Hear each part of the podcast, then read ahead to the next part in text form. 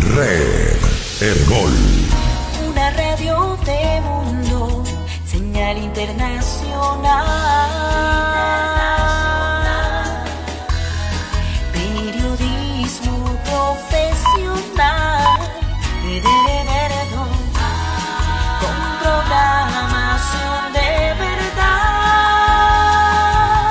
Herbol, 53 años.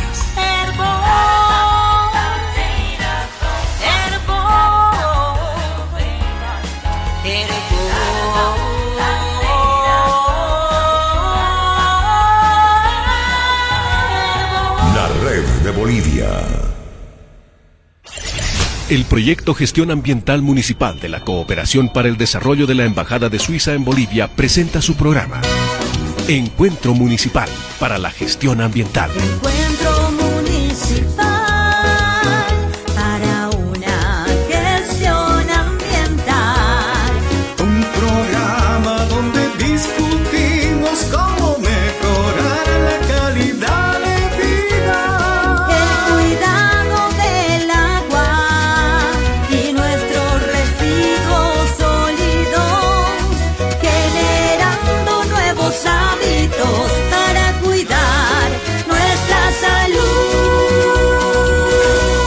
Estimada audiencia, bienvenidos a su programa Encuentro Municipal para la Gestión Ambiental, un espacio donde se discuten los retos municipales en el contexto del COVID-19.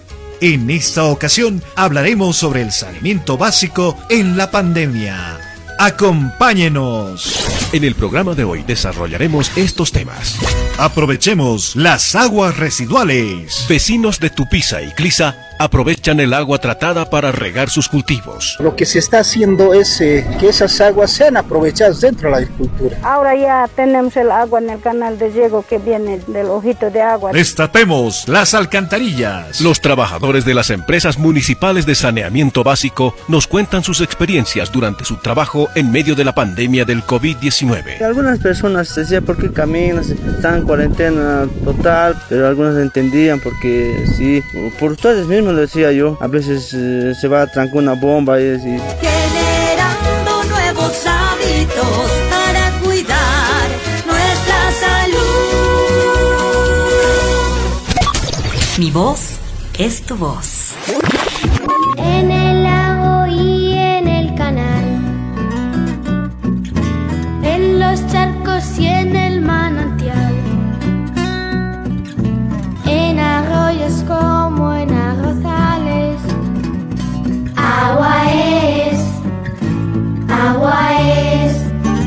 El agua es imprescindible para la vida y usarla responsablemente es tarea de todos. Que el agua, el agua, el agua. Es el bien más preciado del planeta, origen de vida y fuente de existencia de todos los seres vivos, e invertir en su recuperación y reutilización es fundamental. El agua es vida,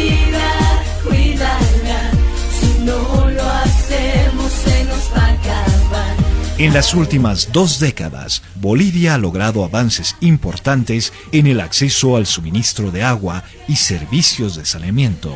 El acceso al agua potable y la recolección de aguas residuales han mejorado, especialmente cuando se las utiliza en la agricultura. Agua para las plantas crecer, agua desde el cielo el agua ha de caer, agua. El agua tratada es una opción que se está estudiando y adoptando cada vez más en regiones con escasez de agua, poblaciones urbanas y rurales crecientes y con una mayor demanda de agua de riego. Cuidemos el agua, no puede faltar, porque sin el agua las plantas no crecen y se morirán. En el municipio de Clisa, en Cochabamba, muchos pobladores se han beneficiado de la planta de tratamiento de aguas residuales y han podido utilizar el agua tratada para el riego de sus cultivos, como nos comenta Ricardo Salazar, un vecino de la comunidad de Huasa Calle. Bueno, la zona se caracteriza por la agricultura. Este sector es eh, zona netamente agrícola, donde producen eh, mayormente maíz, eh, maíz blanco y también produce papa. Entonces esos serían los productos que produce esta región de la comunidad de Huasacalle. Y después hay poca producción, hay pocos que ponen, eh, por ejemplo, cebolla, lechuga, etcétera. Casi no hay en este sector. Entonces se caracteriza por la agricultura más que todo por la producción del maíz blanco. Y también eh, este sector se caracteriza por cría de ganados y también eh, ponen eh, la alfalfa, ¿no? Para la alimentación de los ganados vacunos. Antes eh, nuestro alcantarillado tenía simplemente un tanque para que pueda botar las aguas servidas. Y cuando hemos hecho el convenio con Agua Tuya, es, hemos tenido esa oportunidad, esa alegría de, de- de tener el planta de tratamiento.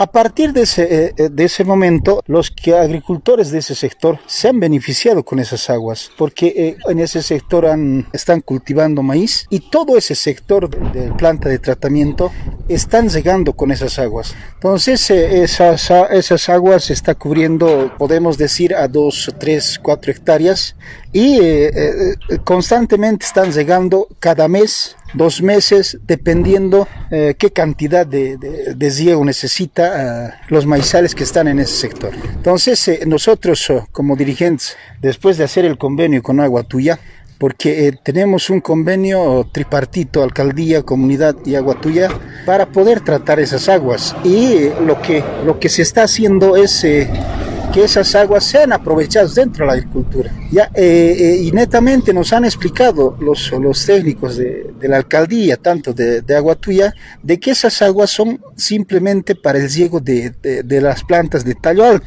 ya como es, eh, son los maizales. Entonces, eso es lo que se está haciendo con el planta de tratamiento de nuestro alcantarillado. Ricardo también es dirigente de la zona y afirma que durante la cuarentena pasada, los vecinos de estas zonas tuvieron ciertas dificultades a la hora de acceder al servicio de las aguas tratadas. Con los eh, vecinos eh, de, que tienen terrenos agrícolas, sí hemos tenido problemas porque se quitonean el agua. Entonces, eh, uno quiere llegar, el otro quiere llegar y estamos teniendo ese problema. Es por eso justamente nosotros queremos hacer ya no más esas piscinas para que podamos acumular esas aguas y poder darles turnos para que puedan llegar. Rosa Zapata, otra vecina de la zona, habla sobre el uso que le da las aguas tratadas para regar sus cultivos, pero también solicita la ampliación del proyecto. Para regar los terrenos, las plantas, todo es terreno, pues los maíces, pero como no hay cámaras, eh, es cañitos, es cosas se necesitan para el riego, pues. Y si no hay tubos y no hay cámaras, no hay, no hay, no llega hasta aquí las aguas. Es muy importante para llegar para esta zona, para los vecinos de, de ahí. Muy importante es para, sería. Si hubiera tubos, esos caños y es cositas, cámaras, esas cosas se necesitan para llegar a estos terrenos. Sí, muy importante sería eso. La coordinación entre los pobladores y la planta de tratamiento permite hacer algunas capacitaciones a los vecinos de la zona. Antes de que nosotros tengamos el convenio con Agua Tuya, teníamos infinidad de problemas. Teníamos eh, taponeamientos en las cámaras, teníamos problema en el, en el eh, planta mismo. Entonces, después de este convenio, las cosas han ido normalizándose. Agua Tuya está haciendo orientaciones eh, sobre el tratado de, de aguas eh, residuales, de esas aguas ya purificadas. ¿En qué consiste a la comunidad? Eh, la comunidad todavía no entiende de que el alcantarillado es netamente para los baños, para eh, lavar la ropa y no es para las aguas fluviales. Entonces, eso es lo que nos perjudica mucho, donde la gente sin entender esta, este caso, suelta las aguas fluviales y reventan las, las cámaras. En Tupiza, en el departamento de Potosí, vecinos de la comunidad de El Angosto, que utilizan aguas tratadas, coinciden que la cuarentena tuvo repercusiones en sus cultivos debido a las restricciones que rigieron durante ese periodo, como comenta Ever Colque. Afecta en realidad para venir a, a, ser productivo el terreno, porque casi toda la gente vive en la ciudad. La pandemia, al tener horarios y restricciones, ha evitado de que mucha gente se ocupe de su chacra. En mi parcela lo que hay es, son frutales, pero en poca cantidad. Maíz, alguno que otro año se ha sembrado, pero muy poco. Y todo lo que se siembra es para la casa. Yo creo que falta iniciativa porque todos los días la gente come las verduras, las frutas. María Morales también utiliza el agua tratada de la planta. Bueno, nosotros uh, uh, ahora ya tenemos el agua en el canal de Diego que viene del ojito de agua de Bolívar y esta agüita de nosotros es para consumo humano. Riego y consumo humano, porque nosotros aquí agua potable no tenemos. Desde el desborde del río Tupiza en 2018, los comunarios han sufrido por la contaminación de las tierras. Así lo afirma Aide Kipildor. Desde la riada no hemos podido sembrar nada, nada, no hemos alzado ni un maíz y ahora mira me he endeudado queriendo hacer sacar tanta arena queriendo sembrar este año, pero no, no es posible de sembrar porque sigo afectada, es, no es apto para sembrar mi terreno y por eso me siento muy triste también. Esta agüita que tenemos un poquito que nos están compartiendo de, un proyecto así de esta agua mm, de Tocloca en canalización, entonces de ahí nos parten un poquito de agua, con, con eso estamos. Leonardo Martínez comenta que desde la riada el acceso al agua es menor y con la cuarentena la situación se complicó. Eh, bueno, yo siembro aquí maíz, papitas, zanahorias, cebollitas, todas las hortalizas así nomás. Bueno, para el gastito no se vamos a lo que vendemos para nosotros nomás para nada, no nos abastece. El resto sembramos ya papitas, ya cebollas. Es. Hay problemas con arte, la tenemos bien poquitita, extras no nos puede llegar pues. Agua, agua es esencial para vivir. Agua es transparente, pero la puedes ver. El uso de aguas residuales tratadas en la agricultura es una alternativa para la fertilización de cultivos y aumento de la producción agrícola, siendo un excelente ejemplo que resalta la importancia de la gestión integral del agua. Agua, océanos, lagos y ríos. Agua, el agua es un regalo para ti. Agua. El agua es esencial para vivir. Agua es transparente, pero la puedes ver. Ahora Sara nos enseñará a cuidar el agua. Hola amigos, hoy hablaremos de la importancia de utilizar el agua de manera eficiente. El agua es el recurso más valioso de la naturaleza, gracias al cual existe vida y salud de plantas, animales y personas. En muchas regiones del país, el agua es escasa y cara. Por eso es importante ser eficiente en su uso. Ser eficiente quiere decir utilizar solo lo que se necesita y tomar medidas para asegurar que no se derroche o desperdicie. ¿Cómo se puede cuidar el agua en las áreas rurales? En el área rural se derrocha una gran cantidad de agua cuando abres la pila o la toma de agua y dejas correr la misma en los cultivos, sin ningún control. Debes informar a los representantes de la comunidad y el municipio respecto a los sistemas eficientes de riego como el goteo, la aspersión, que garantizan un mejor riego con menos cantidad de agua. El agua de la lluvia puede utilizarse para limpiar patios y baños, lavar ropa, regar tu huerto y para darle de beber a los animales. La industria y la minería pueden invertir en sistemas de recirculación del agua y captación de agua de lluvia, ya que necesitan mucha cantidad de agua para desarrollar sus actividades. ¿Cómo debemos cuidar el agua en las áreas urbanas? En las ciudades, donde se cuenta con un sistema de agua potable en las viviendas y oficinas, es importante tomar en cuenta las siguientes recomendaciones. Revisa continuamente las instalaciones del agua potable en búsqueda de posibles fugas y repáralas cuanto antes. Cuando laves los platos, usa un balde para jabonar y otro para enjuagar. No desperdicies el agua del grifo. No uses el agua de la manguera para arrinconar hojas o sacar la tierra acumulada en pasillos o el patio. Recuerda que el tiempo de la ducha debe ser máximo de 5 minutos. Además de cuidar el agua y el medio ambiente, estas prácticas supondrán un ahorro económico para nuestras familias. Cuidemos el agua. Encuentro Municipal para la Gestión Ambiental.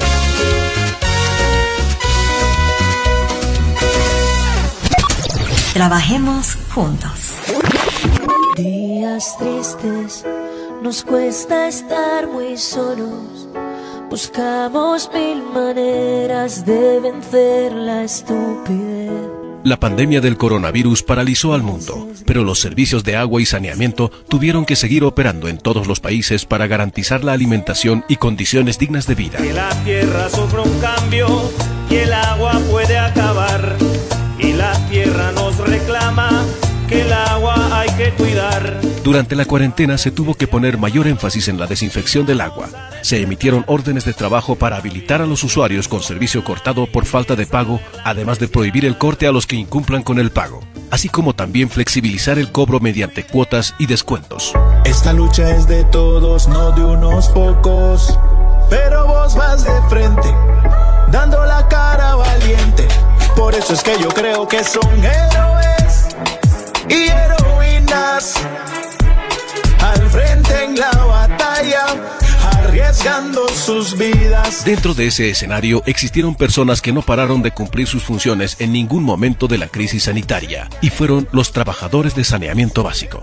Emergencias como taponamientos de alcantarillas, reventones de tuberías y otras más fueron atendidas por el personal de la empresa prestadora de servicios de agua y alcantarillado de Tupiza durante la cuarentena, como es el caso de Edwin Bolívar, encargado del alcantarillado. Sí, ha habido, ha habido, ha habido las emergencias, pero todas las emergencias hemos atendido. No ha habido ninguna este, pa- para poder decir oh, la pandemia o se hemos tratado de, de poder cuidarnos y cumplir con el trabajo. Mayormente cuando hay los taponamientos nos reclaman que deben venir a un simple llamado, pero a veces tampoco es un simple llamado, sino que también hay que pasar a la parte de la oficina, por lo menos a llenar un formulario o, si no, por lo menos a, a informar, ¿no? decir en tal lugar está, hay un rebalse del alcantarillado. Pero a veces la gente no lo hace eso. Jorge Aguilar nos comenta la experiencia vivida en ese periodo. Eh, en principio sí, cuando empezó la pandemia teníamos la dificultad que no podíamos moverse, también era por el miedo, ¿no? A poder contagiarse, eh, como la ciudad ha llegado mm, de repente y más que todo era el miedo y aparte más que todo por nuestra familia, ¿no? Todos tenemos una familia por atrás, que así que teníamos que cuidarse siempre. La empresa siempre ha tratado de cuidar a los trabajadores, eh, sí tenemos la ropa de bioseguridad que nos ha dado, eh, los guantes, tenemos los, también los lentes que nos han dotado para impedir el contagio ¿no? del COVID-19. Hay que tener cuidado ¿no? en el sistema de agua, en el sistema de alcantarillado. Por muchos factores ahora como es el COVID-19 hay que tratar ¿no? de cuidarse y la gente pedir siempre que tenga un poquito más de cuidado con ese aspecto ¿no? de las aguas residuales. En el municipio de Clisa, la cuarentena trajo temor al contagio de COVID-19 en algunos trabajadores de la planta de tratamiento de aguas residuales. Tal es el caso de Damián Pardo, uno de los operadores. riesgoso, riesgoso, porque ya más que todo el aguas residuales, cualquiera,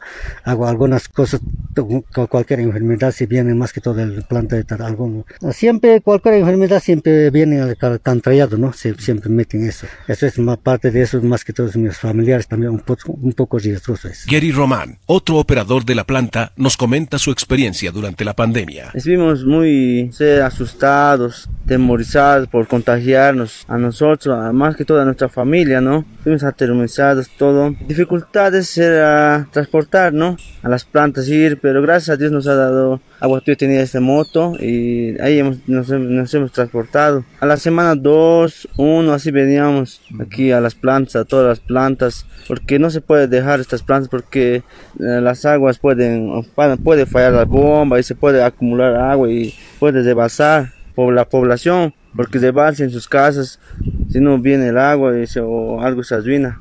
Sí ha pasado en Clisa, porque una bomba se ha arruinado y tenemos que cambiar la bomba, hay que llevar a coche y sí, ha pasado. Sí, tenemos que como bombear con motobomba o algo. Mm, gracias a Dios no tenía dificultades, pero el temor a contagiarme eh, del coronavirus, ah, para contagiar a mi familia más que todo, ¿no? Los trabajadores pudieron contar con los elementos de bioseguridad para realizar su trabajo. Gracias a Dios, el agua tuya nos ha dado todo el implemento de bioseguridad, nos ha dado barbijos, guantes, alcohol en gel, lavandinas, hace todo, nos ha dado mamilucos, lentes, todo, barbijos, todo sí. Agua tuya sí nos ha dado todo. No, de ahí no tenemos problemas de eso. Sí, gracias a Dios no también, ¿no? Algunas personas decían, ¿por qué caminas? Están en cuarentena total, ¿por qué? Sí, nos ha dicho algunas personas no, pero algunas entendían porque sí, por ustedes mismos le decía yo a la, gente de aquí, a veces eh, se va a trancar una bomba y, y le vas a llevar tu casa, sí. En las calles de Clisa, Segundino Tapia realiza el mantenimiento del alcantarillado y visita los domicilios de los usuarios para medir el consumo de agua, lo que le llevó a tener una mejor interacción con los vecinos durante la cuarentena. Mi trabajo es, digamos, hacer mantenimiento de agua potable y alcantarillado, limpieza de las cámaras, las acometidas de las casas, todas las cosas, ¿no? Ese es mantenimiento, todo, seguimiento a, la gente, cómo tiene que utilizar, digamos, el alcantarillado, el agua potable, todas esas cosas. Así también, sí, eh, lecturación de agua potable, esas cosas. En ese, consiste mi trabajo. Ah, la gente, claro, no se ha tratado bien porque siempre salíamos de emergencia eh, con todas las pandemias. Se ha presentado como la gente mayormente estaba en la casa, entonces utilizaba más agua potable, alcantarillado, todas cosas. Había algunas dificultades, más se tapaba la red de alcantarillado. Entonces hemos atendido todas esas cosas, siempre con emergencia, con la bioseguridad que tenemos, ¿no? Todo, eso. Realmente, no sé, es como si no hubiera pasado nada, o decir, ha sido una experiencia de, ah, que ha aparecido de golpe, ¿no? No, no ha sido, digamos, ni para poder prepararnos todas esas cosas. La mayor parte ha sido, digamos, la experiencia es de que debemos cuidarnos, debemos lavar las manos, ¿no? Eh, mucha gente nos hemos aprendido a, a, eso, a hacer higiene, ¿no? Entonces nos cuidamos de toda esa enfermedad, ¿no? Esa ha sido la experiencia que he tomado, lo he notado, ¿no? Por eso es que yo creo que son héroes y heroínas al frente en la batalla arriesgando sus vidas. Las experiencias de los trabajadores de las plantas de tratamiento de aguas residuales y de los alcantarillistas que se encuentran en las calles nos demuestran que sin su gran aporte laboral durante la pandemia hubiéramos tenido mayores dificultades a la hora de protegernos del COVID-19, por lo que el trabajo que realizaron y realizan diariamente es un ejemplo a seguir en esta lista de héroes silenciosos. Merecen más que eso, los admiro, lo confieso, que el Señor los proteja en este proceso. Ellos son héroes y heroínas. Ahora Sara nos enseñará sobre la importancia de mantener limpias las fuentes de agua. Hola amigos, hoy aprenderemos la importancia de cuidar las fuentes de agua. Es importante para tu salud mantener limpias las fuentes de agua, como ríos, arroyos, manantiales y lagos. Al margen del agua para el consumo, es importante contar con este recurso en cantidades suficientes para la higiene personal. Lavarte las manos varias veces al día usando agua y jabón es una barrera para evitar enfermedades. Por eso te pido que tomes en cuenta las siguientes recomendaciones. Los ríos no pueden convertirse en basurales. Debes colocar los residuos en los contenedores públicos o entregarlos a los carros basureros el día que pasen por tu casa. También puedes llevarlos al contenedor o al lugar donde el municipio o la comunidad disponga que deban ser almacenados. Los barbijos, guantes y otros implementos de protección personal deben colocarse en una bolsa bien cerrada y esta bolsa rociada con desinfectante debe ser introducida en la bolsa de residuos que serán eliminados. No puedes echar el agua de los baños, cocinas ni lavanderías a las fuentes de agua. Tampoco restos de grasa, pintura, diésel, gasolina y otros agroquímicos. Si bebes agua que contiene cualquiera de los elementos mencionados anteriormente, puedes enfermar gravemente y hasta morir. Los líquidos y grasas deben ser entregados al servicio de aseo de manera separada de los residuos comunes. Si tienes ganado, no debes acercarlos a los arroyos o ríos, porque el estiércol de los animales es altamente contaminante. Es importante construir para tus animales sus propios bebederos. Cuidando nuestras fuentes de agua, cuidamos de nuestra salud y la de nuestra familia. Encuentro Municipal para la Gestión Ambiental.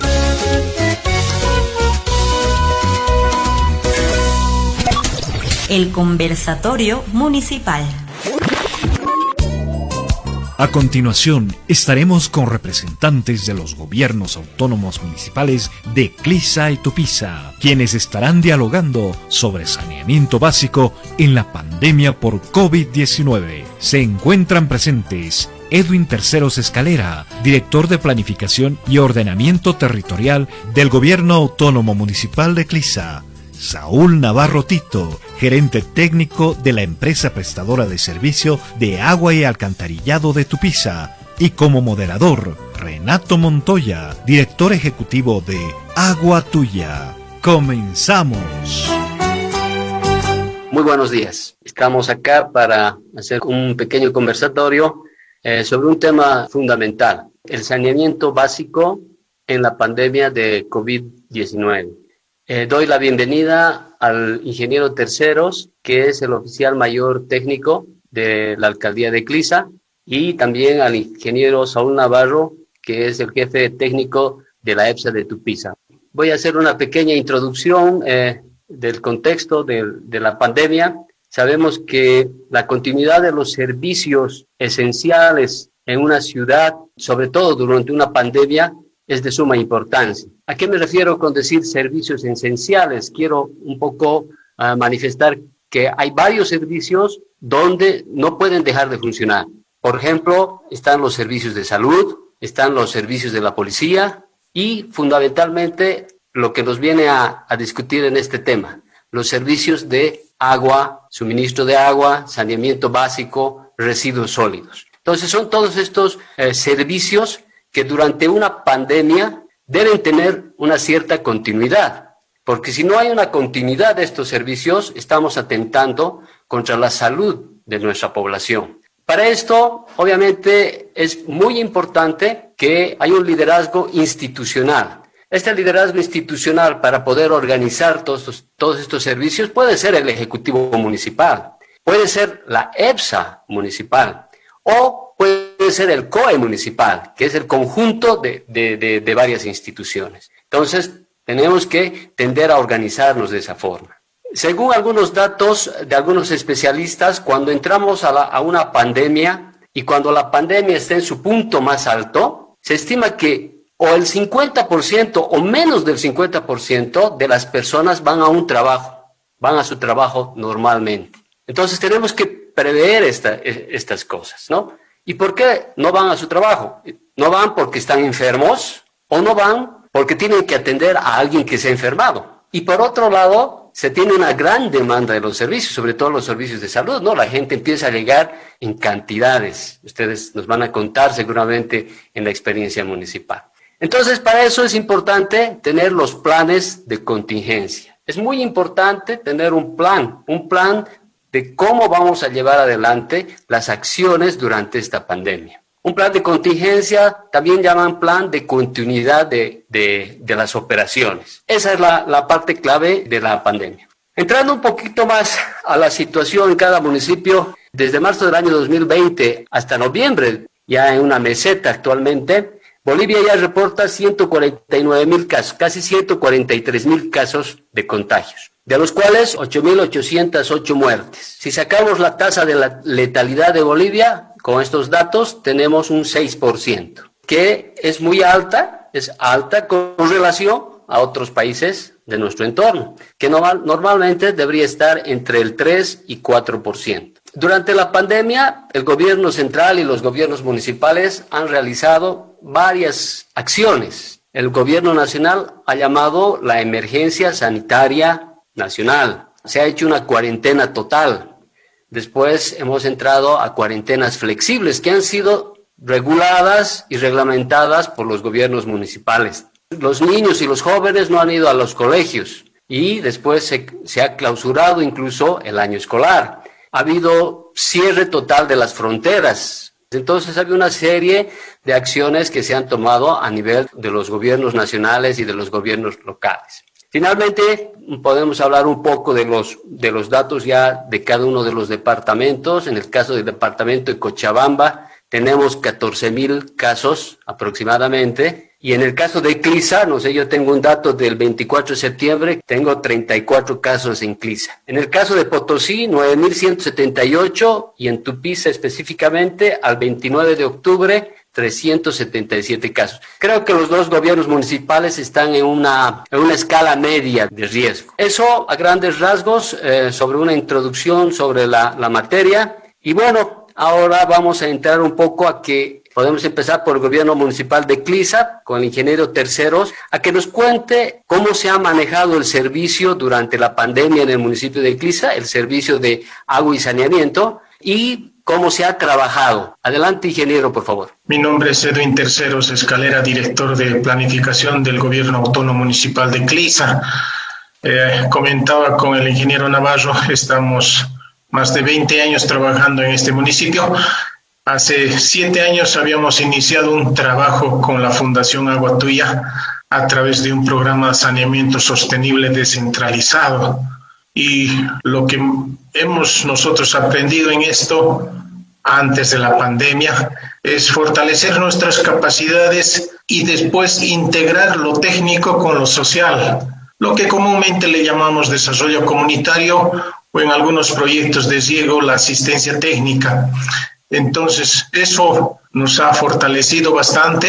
Estos últimos eh, se ha establecido con la Fundación Agua Tuya y el proyecto Gestión Ambiental Municipal una estrategia comunicacional muy importante, donde lo que es en saneamiento básico, especialmente en residuos sólidos, hemos ido nosotros eh, mejorando todo el proceso, desde lo que es la generación en los domicilios hasta la disposición final pero no solo este tema del tratamiento de los residuos, también todo lo que es el manejo mismo.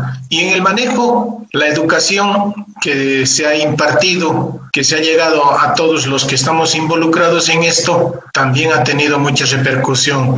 O sea, pareciera que con la Fundación Agua Tuya nosotros habíamos previsto que no solo en la cuestión de esto que iba a haber este brote de la pandemia, sino que el aspecto medioambiental que era fundamental para nosotros, habíamos tocado como un tema muy importante algo que era compartido en todas nuestras actividades y proyectos que se tiene, o sea, un tema estructural. Bueno, no diremos que estuvimos preparados para la pandemia, pero habíamos realizado un trabajo de educación para que nosotros podamos a nuestra gente educarles en todo el manejo. Y cuando llegó la pandemia, bueno, eh, ha sido muy oportuno la reacción de la Fundación Aguatuya y la cooperación internacional. Nos han dotado de material, material de bioseguridad para toda la gente, especialmente aquellos que directamente están involucrados en el recojo, en el manejo tanto de aguas residuales como de residuos sólidos. Entonces la gente estaba cuidándose, no por eso vamos a indicar que no había ni uno con casos positivos en el de los trabajadores del municipio. Bueno, por suerte no se ha presentado eso especialmente en quienes recogían la basura. Bueno, cuando nosotros hemos recibido todo el apoyo, hemos puesto en práctica todo aquello que sí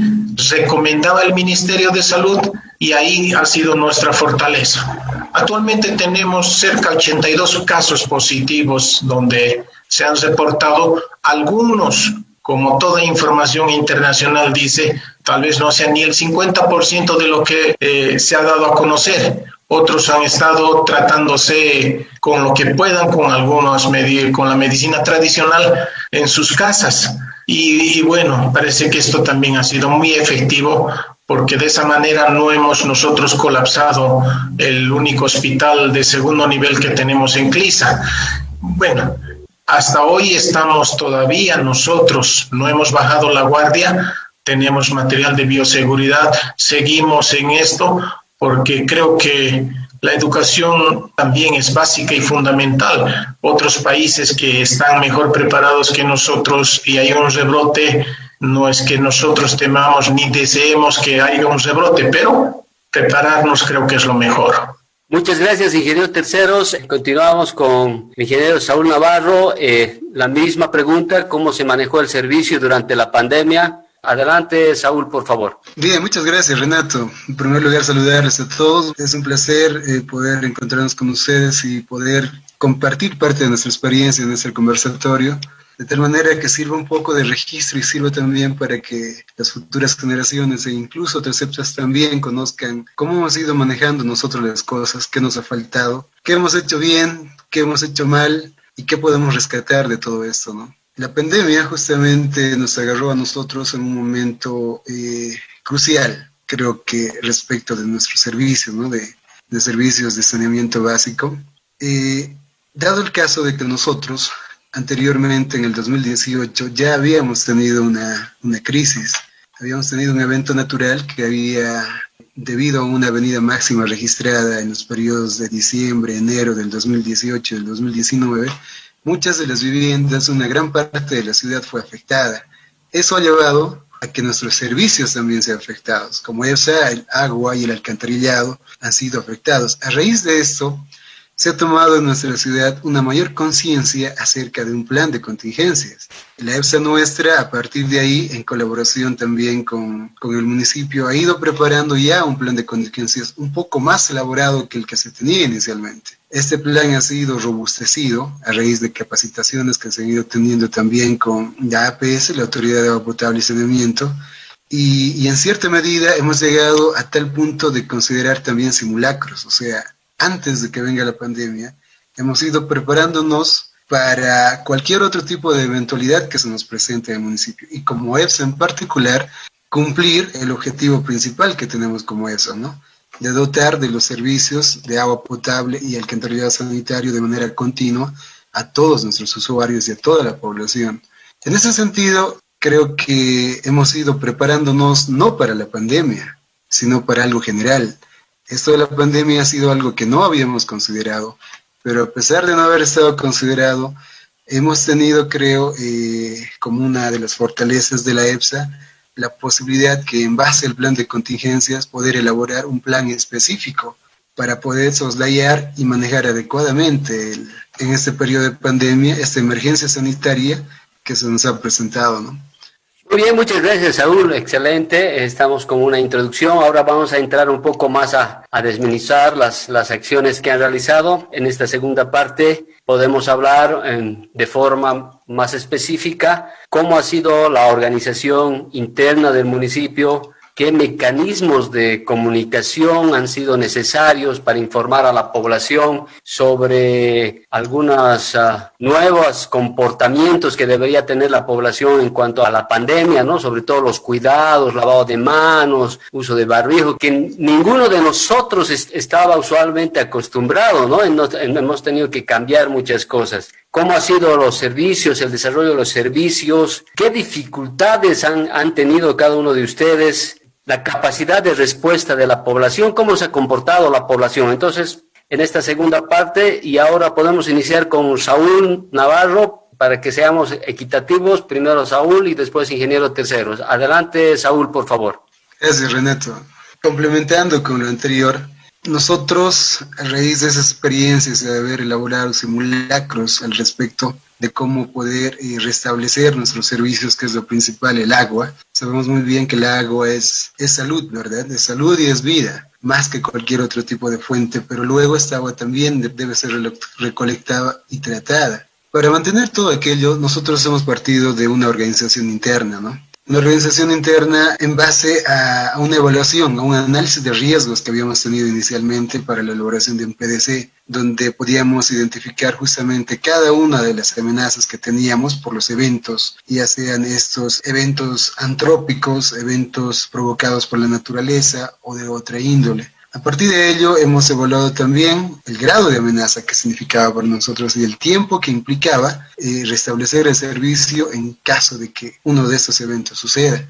A partir de ahí hemos tenido una organización más o menos de tipo eh, lineal y matricial a la vez, ¿no? En algunos casos, de tal manera que nosotros hemos creado brigadas de dos personas que permitan primero hacer una evaluación Luego de hacer la evaluación, verificar si ellos podrían eh, rehabilitar estos servicios por sí mismos y si no, poder incorporarse en brigadas de dos en dos eh, para poder cubrir las necesidades que se quieran, ¿no? Esto con el objeto de mantener eh, como parte de nuestros protocolos el menor desplazamiento y el menor contacto posible, tanto entre nosotros como entre los usuarios también, por un lado, ¿no?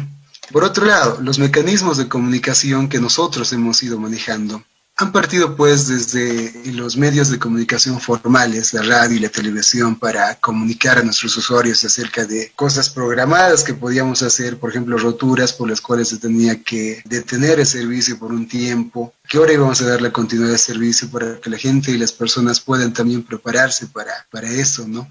Después de los medios formales de comunicación, nosotros hemos, eh, nos hemos integrado con las redes sociales. Teníamos eh, tanto espacios en Facebook, espacios en, WhatsApp, o sea, también todo lo que se refiere a aplicaciones de mensajería, incluyendo inclusive Snapchat, Messenger, de tal manera que podamos eh, llegar por todos los medios posibles de la población y todos estén informados acerca de lo que estamos haciendo. ¿no? ¿Cómo se han desenvuelto los servicios durante esta época de pandemia? Ha sido interesante este tema, Renato, dado que cuando iniciamos nosotros, creo que hemos sido uno de los municipios que más tarde ha llegado a recibir los efectos de la cuarentena. Nosotros hemos tenido por un buen tiempo cero casos, ¿no? Después empezamos con un caso, un caso aislado que había sido importado, pero más allá de todo esto, hemos logrado cubrir cada una de las necesidades que ha tenido nuestra población. Teníamos medios de comunicación, aparte del número de emergencias, teníamos números de gerente general, números de, de gerente técnico, de otros funcionarios, de los funcionarios de zona, completamente a disposición. Además, que siempre hemos estado siendo parte del COEM, de tal manera de estar eh, enterados y coordinar también el tema de las salidas, la identificación de nuestro personal para que no puedan ser obstaculizados en sus tareas por parte de los operativos de control de la policía y del ejército, que también han desarrollado un buen papel durante este tiempo, ¿no?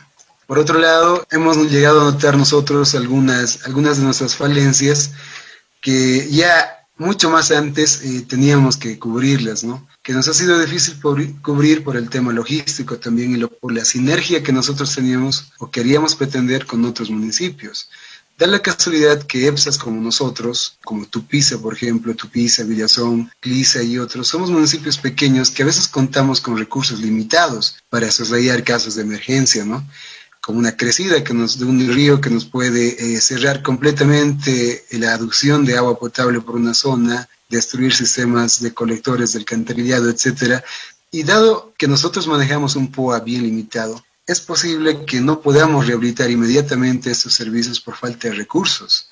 Sin embargo, se había planificado ya una logística con Villazón, inclusive se había hablado en reuniones anteriores con Camargo, que son municipios cercanos a nuestro, de tal manera de poder brindarnos una intercooperación y llegar a conformar de alguna manera una mancomunidad de EPSAS. Esto nos iba a fortalecer a nosotros, eh, esto también estaba integrando juntamente con ideas con Elbetas, quienes siempre han estado colaborando con nosotros también, de modo que si algo nos faltaba a nosotros, nos faltaban materiales que eran de difícil adquisición y tomaban tiempo, una de estas EPSAS cercanas que así lo dispongan puedan prestarnos, ¿no?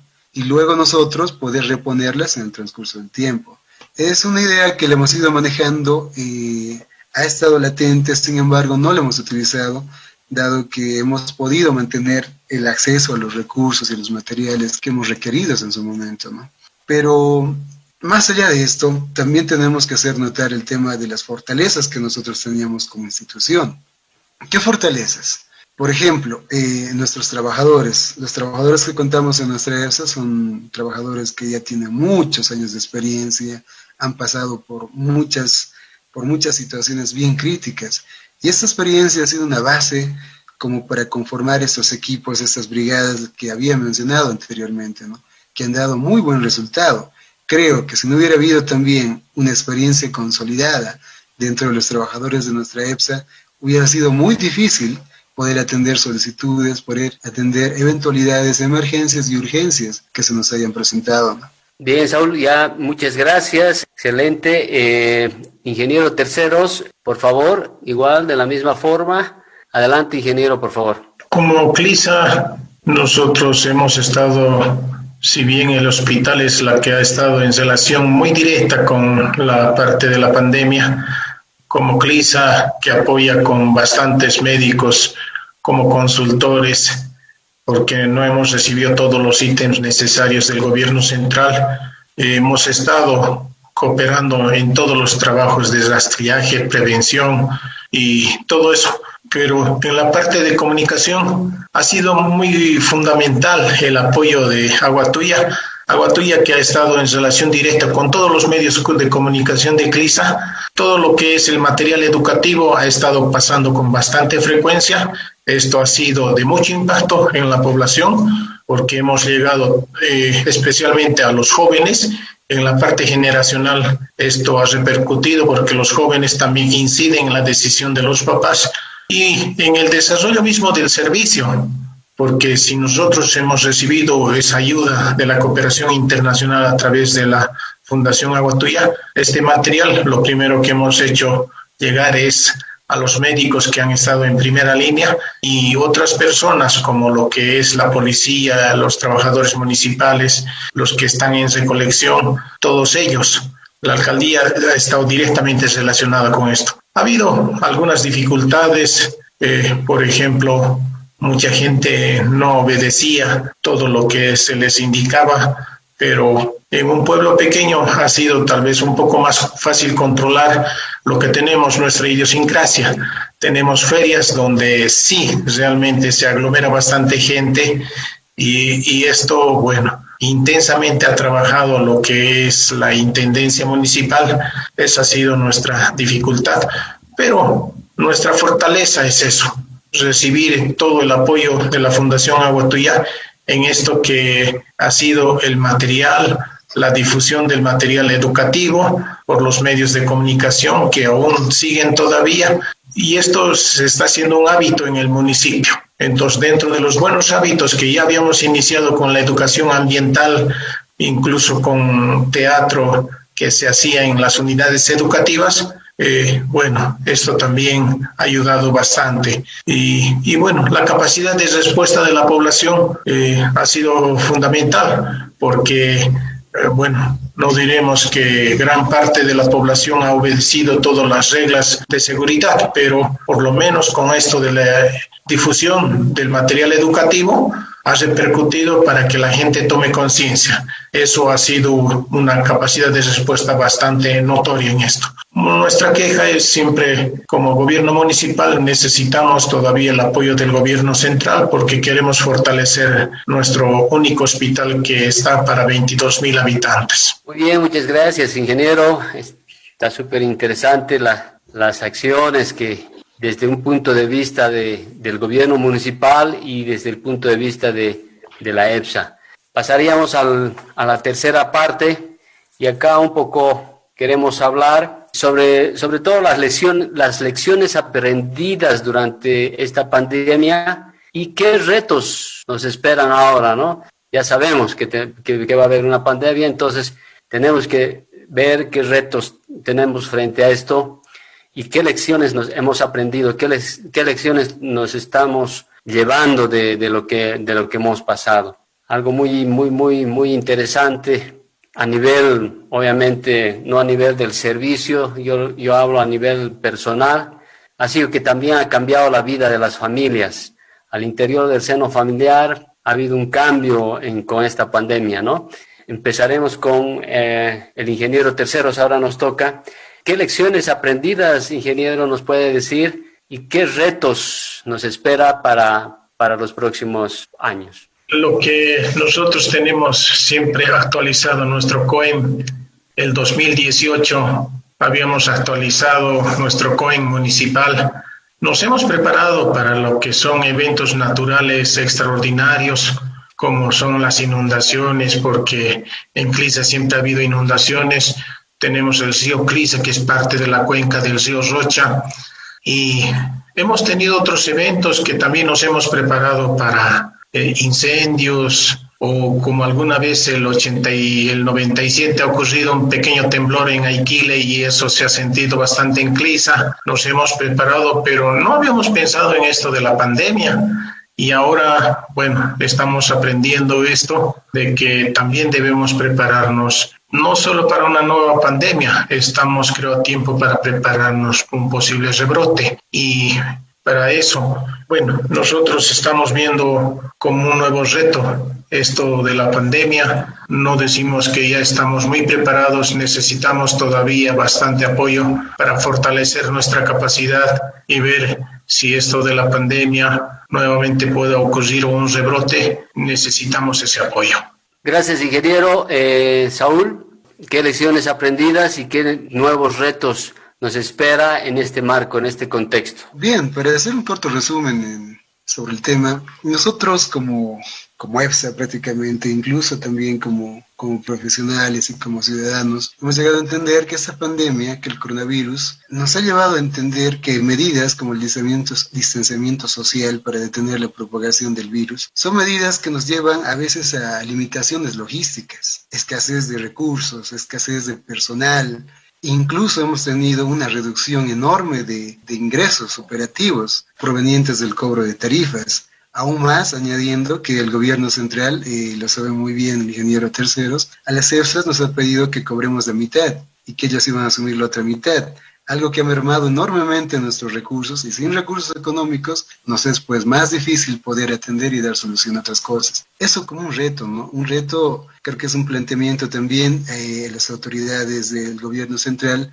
poder tomar en cuenta estas situaciones para no tratar de hacerle un bien a unos, pero a la vez hacerles un daño. Hacerles un bien a la población, sí, al reducir aquello porque es correcto, eh, lo entiendo que se debe hacer así, pero también de tratar de cubrir esas deudas inmediatamente para que no entremos luego en el tema de no poder atender las necesidades de la población. Si no podemos atender las necesidades de población dentro del agua y saneamiento, pues se van a venir enfermedades, se van a venir un sin, infinitud de, de obstáculos que vienen junto con la pandemia, ¿no? Los retos abundan seguramente en una emergencia sanitaria como la nuestra, ¿no? Pero también hemos notado que abunda también la solidaridad, la creatividad para enfrentar esta situación. Eh, lo hemos visto aquí en Tupiza, seguramente se han visto también en otros municipios, pero esta pandemia nos ha hecho entender que debemos de conectarnos más, como nunca antes lo hemos hecho. Debemos dejar esos viejos paradigmas que nos llevan a la exclusión, al aislamiento, por sí solo, ¿no? Para entrar en una sinergia completa como región, como país, y podamos en cierta medida también nosotros de manera particular como EPSAS, como operadores de, empresas de agua, de saneamiento en nuestra región, en nuestro país, eh, poder compartir aquellas experiencias, poder compartir recursos particulares que tengamos y aprender conjuntamente con esos otros operadores, gestionando y logrando de tal manera una mancomunidad que nos permita atender rápidamente a nuestros usuarios. ¿no? Todo caso, esta pandemia también eh, nos, ha, nos, ha permitido, nos ha permitido aprender, aprender de que debe haber una mayor interacción entre instituciones para soslayar dificultades que se nos presenten y también una mayor interacción entre personas para poder tener comunicación inmediata acerca de sucesos que, que podamos tener como emergentes y las, los, los cuales podamos salvaguardar como barrios, como vecinos. Y creo que también como EPSAS, como empresas prestadoras de servicio, hemos notado nosotros que debemos evitar en épocas de pandemia como estas, como estas emergencias sanitarias especialmente, una crisis del agua. ¿Y a qué me refiero con crisis del agua? Me refiero a que debemos evitar una crisis del agua tanto en abastecimiento como en saneamiento, dado el caso de que si no hay higiene, si no hay limpieza, entendemos de que la propagación de cualquier virus de esta naturaleza pues es rápida y es enorme. Entonces es muy importante que tomemos conciencia de él, inclusive las autoridades a nivel nacional, acerca de la importancia de fortalecer a las EFSAs desde las más pequeñas hasta las más grandes para poder asegurar la salud de la población de nuestra nación en general. Bien, muchas, muchas gracias Saúl, muchas gracias ingeniero Terceros. Estamos entrando ya a la parte final. Eh, me he permitido anotar algunas uh, conclusiones, esta charla muy interesante, conociendo la experiencia, como decía anteriormente, desde un enfoque municipal, de una autoridad municipal y, desde, la, EPSA, ¿no? desde una institución descentralizada de, servicios. Como primer punto quisiera resaltar quizás eh, algo muy importante sobre las políticas nacionales, ¿no? Entonces ahí deberíamos ver de manera de influir en la política nacional para que en estos casos de pandemias, sobre todo, se pueda fomentar la prestación de estos servicios. ¿no? Esto por lo que decía Saúl, ¿no? Han bajado a la mitad el cobro de, los servicios básicos. No sé si el gobierno central les ha devuelto la otra mitad, pero yo creo que debería haber algún incentivo a nivel de la política nacional para que estos servicios no se, no se puedan cortar, ¿no? No sé si esa ha sido la mejor me medida o más bien ayudar a la EPS, ayudar a los gobiernos municipales con algunas políticas nacionales en estos casos de pandemia o de, o de emergencia. Otra eh, conclusión muy interesante eh, que se ha hablado mucho es sobre la comunicación, la concientización, la difusión, ¿no? Relacionado con una estrategia de comunicación. Es muy importante, entonces, en estos casos, si sin pandemia es importante la comunicación, la educación, eh, con pandemia es mucho mayor. Entonces sí es muy importante esta educación hacia la, hacia la población en estos momentos, spots claramente definidos y también utilizar todos los medios de comunicación que tenemos, no, no, no solo la televisión, no solamente la radio, sino también lo que manifestaban ustedes, ¿no? La, el Facebook, el WhatsApp, etcétera, que a veces son mucho más eh, masivos incluso, ¿no? Una tercera cosa que es súper importante y, y también quiero resaltar son los planes, ¿no? Los planes de contingencia, los planes de continuidad de estos servicios, ¿no? Estos planes deberían integrar a todos los, los actores clave de la, de la ciudad, a todos los actores claves, el gobierno municipal, el cabezando el gobierno municipal, los servicios de salud, las instituciones de salud, la policía, eh, las ONGs que están trabajando en el sector, la empresa privada, que más la empresa privada puede coadyuvar a este, a este propósito. Y la última conclusión eh, que he anotado es que la mancomunidad, ya sea de municipios o la mancomunidad de las EPSAS que podría conformarse, también les puede fortalecer para hacer frente a, estas pandemias. Eh, yo me quedaría ahí, esos, esas cuatro conclusiones. Y bueno, ha estado muy interesante, muchas gracias. Un minuto cada uno para la despedida. Empezamos con eh, el ingeniero Terceros y luego Saúl, por favor, adelante. Eh, gracias, ingeniero Renato.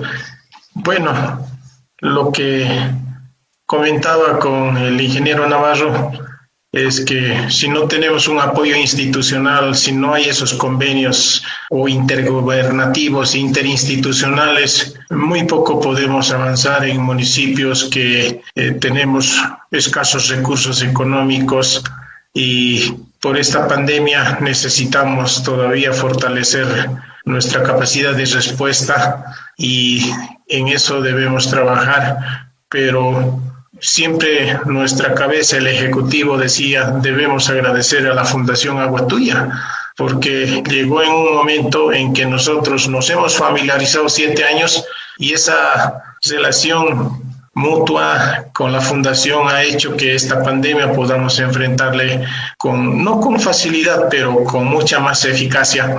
Y eso es nuestra fortaleza necesitamos todavía fortalecer porque eh, si bien muchos funcionarios podrían continuar, esto sería estratégico, pero cuando hay migración, cuando hay un tiempo que está un funcionario y después retorna o busca una mejor oportunidad, eso es lo que nos hace flaquear.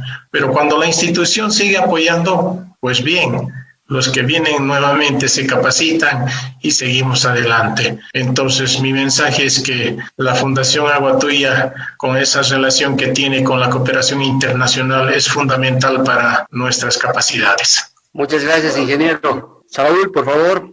Bien, complementando también a, a la argumentación del ingeniero Edwin Terceros, creo que la pandemia del coronavirus no solo nos ha nos ha puesto en una enorme emergencia humanitaria, sino también sanitaria, pero a la vez nos ha permitido generar una innovación social, organizacional, dándonos iniciativas a todo nivel que de otro modo posiblemente nunca habíamos, habríamos pensado alcanzar, ¿no? Como la utilización de los medios de comunicación formales, masivos, de otra índole, para atender a la población. La sinergia entre EFSAS, la sinergia entre instituciones, que creo que nos van a dar a partir de ahora un peldaño más en nuestro nivel de organización como, como EFSAS, como municipios, inclusive como Estado, ¿no? Porque siempre de nosotros, especialmente los funcionarios públicos, de las entidades públicas y de servicios, nos van a exigir calidad, pero también celeridad en la atención de las necesidades de la gente, ¿no? Quiero eh, agradecer a Renato Montoya, a Elvetas, por permitir generar estos espacios para poder compartir, conocer las experiencias de, de, nuestros municipios en otros lugares y de otras y otras EPSAs. Los felicito mucho por esta iniciativa.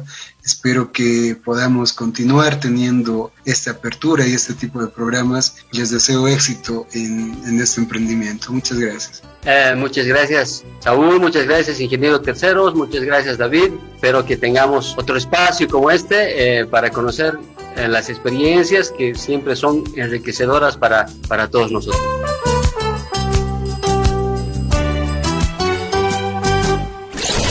Estimada audiencia, ha sido un placer haberlos acompañado. Y no olviden mantener limpias las fuentes de agua, como ríos, arroyos, manantiales y lagos. Los esperamos la próxima semana para hablar sobre la corresponsabilidad y cambio de comportamientos.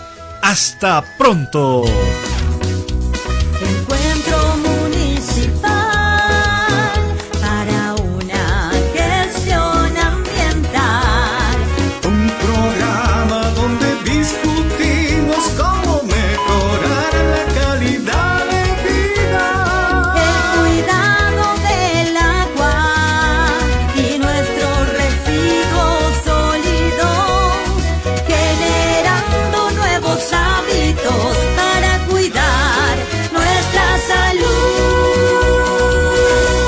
Esta es una iniciativa de la Cooperación para el Desarrollo de la Embajada de Suiza en Bolivia, con el apoyo de Helveta Suisse Intercooperación y Agua Tuya. Son las 12 y 30 minutos.